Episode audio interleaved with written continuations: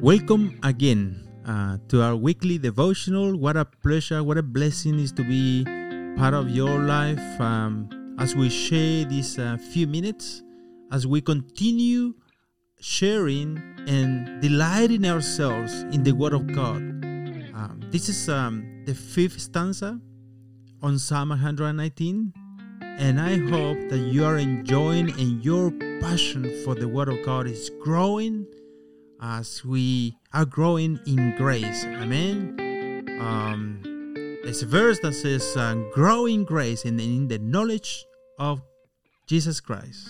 Amen. So this is a marathon, right? Uh, it's not a sprint. We just um, it's not a 400 meter ra- uh, race.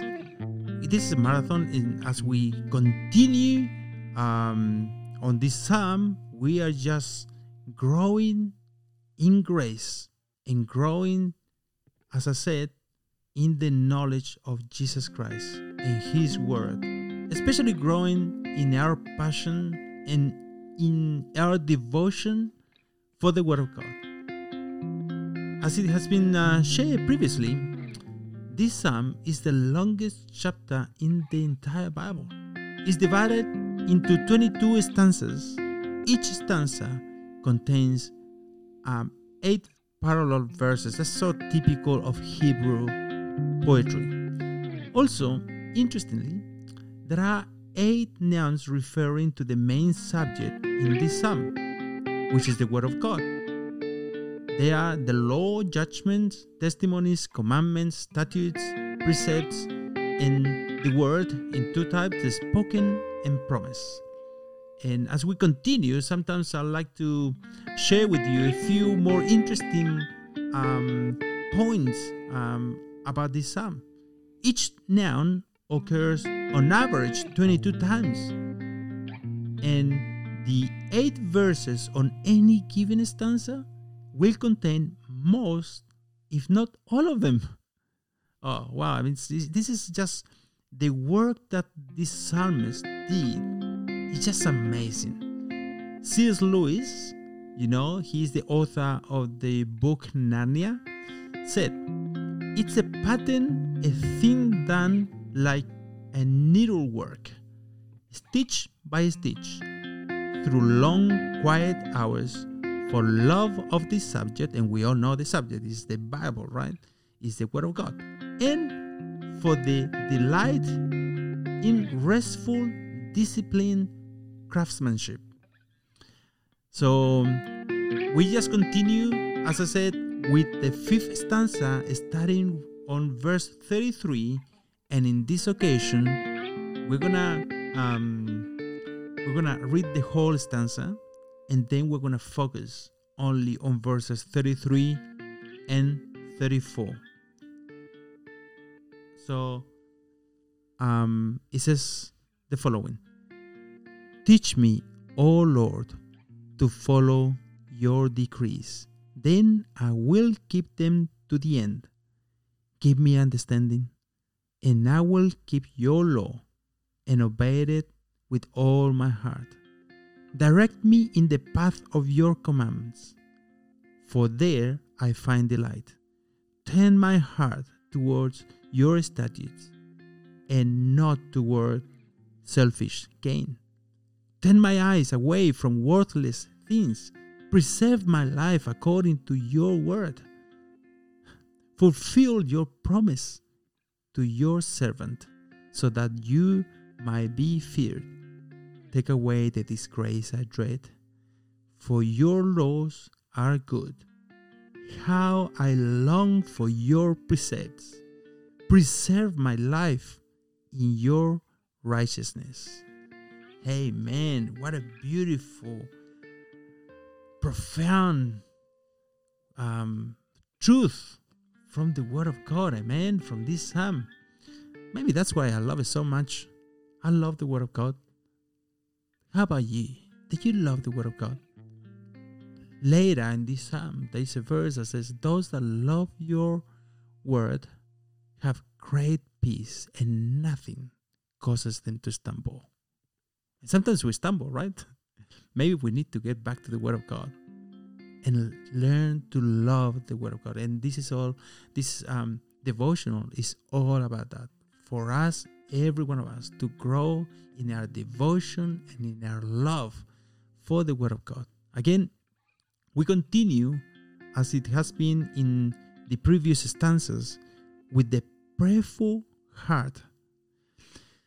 Oh, my dear brother, if we could learn to pray like these psalmists, I think these verses are not only a testimony, but a way for us to learn how to pray, how to pour our heart to God. And I hope that um, um, you enjoy um, some of the posts that I was sending um, earlier in the week. Um, there are multiple verses in this psalm that can help us to learn to pray. You know, uh, so in previous stanzas we share how the psalmist poured his heart praying for restoration, to be revived and strengthened. Now his prayer takes another aim, another level. He wants to be extended, built up, and although there is no proof that these stanzas were written chronologically, the last verses of the last stanza uh, gave us a hint of what was coming. Now he is ready to run. This stanza is for those who identify with the psalmist in terms that he will not be content with just a little bit of knowledge or understanding. He has been provoked. He has the uh, a passion and a longing for the word of God, and he will not cease to pray for more. He will insist. He will persevere in praying for even more. None of us really have a complete understanding or are too spiritual as to not to seek more understanding, no matter how much we know and apply the Word of God. There's still so much more to learn and to live. And what I mean to say by living is to living the Word of God, putting things into practice, right? In fact, the more we learn and understand the Bible, we realize how little we really grasp of it. It is a dangerous spiritual state to be in when we are content with where we are spiritually, what we know biblically, and what we have applied personally, no matter what accomplishments you have acquired. What we see in this stanza uh, is really uh, what we should long for in our spiritual lives. I, I know that uh, most of us would like to think of ourselves as a mature spiritual believer. It is a good thing that we want to be mature. And, and we know, right? We all had, um, if we remember when we were around 12, 13, and some of us had a cousin, you know, that was older. We wanted to be like a more mature, uh, especially males. Uh, um, my brothers, probably most of them wanted to have a nice mustache, right? Uh, they want to look mature. The Bible, however, shows us that a mature spiritual believer um, looks um, uh, like um, you know the, the Bible is portrayed as a mirror. So the Bible shows us what a spiritual um, mature believer looks like.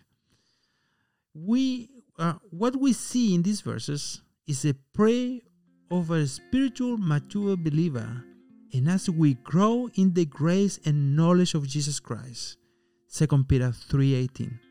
This prayer should be our praise. These kind of petitions should become increasingly a part of our own spiritual lives. This is what we need to pray in order to grow spiritually. It's no surprise how little these type of petitions by the psalmist represent the spiritual desires of most Christians nowadays. You can see it on the internet. You can see it in people maybe that you know. Uh, most Christians have in their prayer list only the temporary and trivial, not the eternal, not what produces maturity, not what is needed to deny ourselves and to take up our cross daily and follow Him. And of course, uh, in the prayers, it's not um, a petition for a godly character to be used by God. Also, it doesn't really help that the biblically rich worship lyrics have been removed to be only replaced by the singing of a worldly mantra set to the New Age music. the preaching of biblical sermons, and you can see it overseas everywhere, you know, has been replaced by psycho Bible, worldly themes, and carnal dribble. It is really a surprise. It's really a surprise, sorry, that uh, there is so little longing for our, for the Word of God in Christian churches' seats when there is so little of it in the pulpits, so little of what we really and see and we read in this psalm. How does the Lord feels about that? Hmm?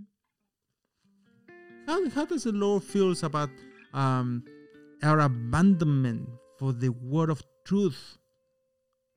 Let's read um, the book of Jeremiah, chapter 2, verse 13.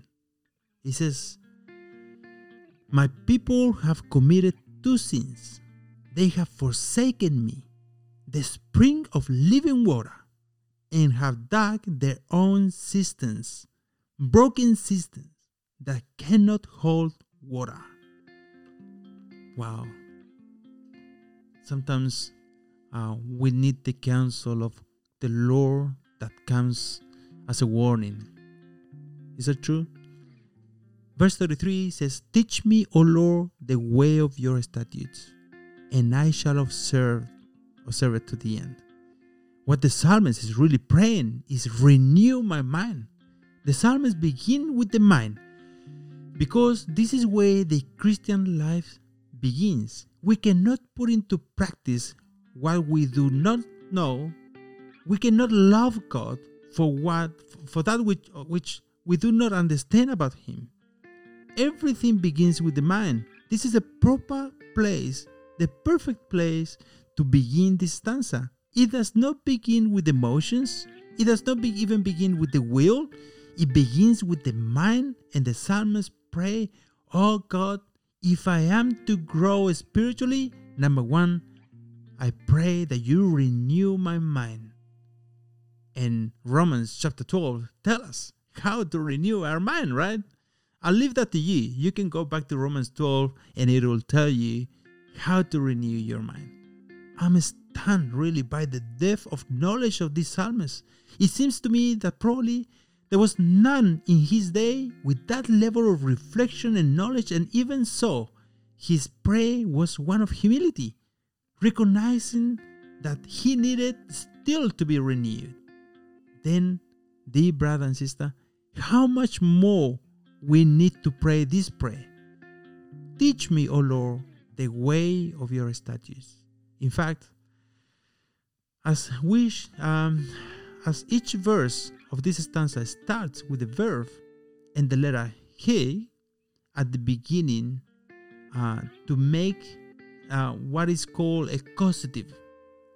In reality, what he is saying by placing that verb at the beginning, what he's saying is, cause me to learn, cause me to have understanding, cause me to walk in the path of your commandments, cause me to incline my heart to your testimonies, cause me to turn away my eyes from looking at worthless things and to be established in your word. My dear friend, without him, we can do nothing. It's been always the Lord working in you and through you there is nothing for which we can boast. The more you grow in grace, the more you'll pray this prayer. The more you'll learn from the scriptures and the depth of biblical truth, the more you realize how little you truly know. I already realize of that, and I realize every day how little I know about the Word of God.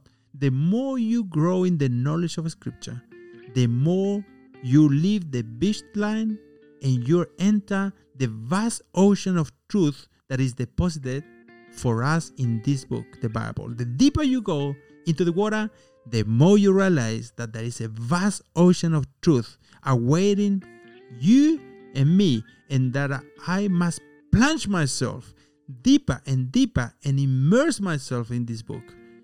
How sad it is for many Christians to be content to just sit in the beach and to make sandcastles and never plunge out into the depths of the Word of God. Please note that he has to be taught his statutes not simply so he can have a head full of knowledge and his life to be unchanged. The purpose of revelation is transformation. The purpose of revelation is sanctification.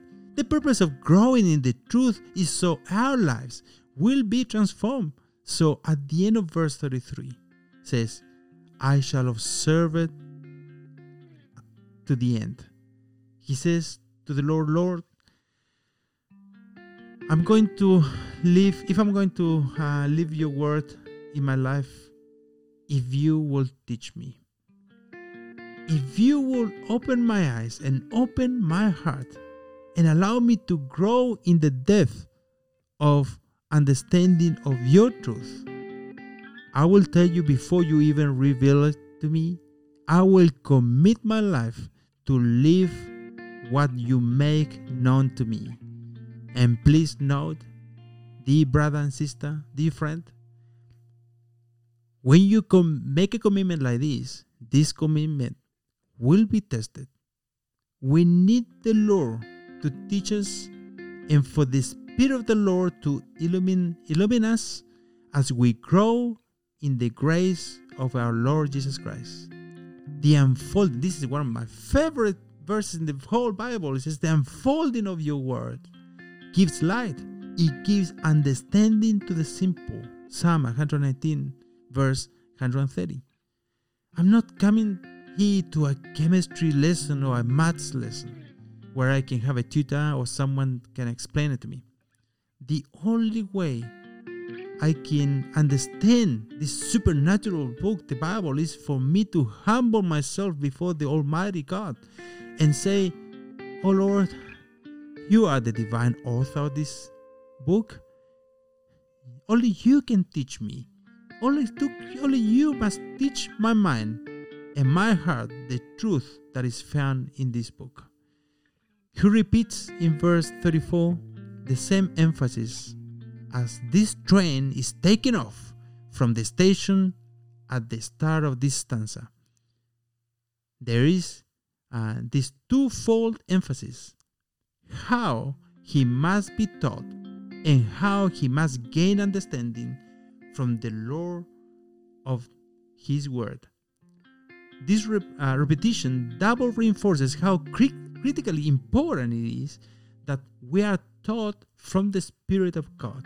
I'm not talking about a mystical experience. I'm talking about opening up the Bible in prayer to the Lord, asking the Lord understanding asking, open my eyes, calling out to the Lord and trusting His word when He says, I will instruct you and teach you in the way which you should go. I will counsel you with my eye upon you. Psalm 32, verse 8. It'll be until next time.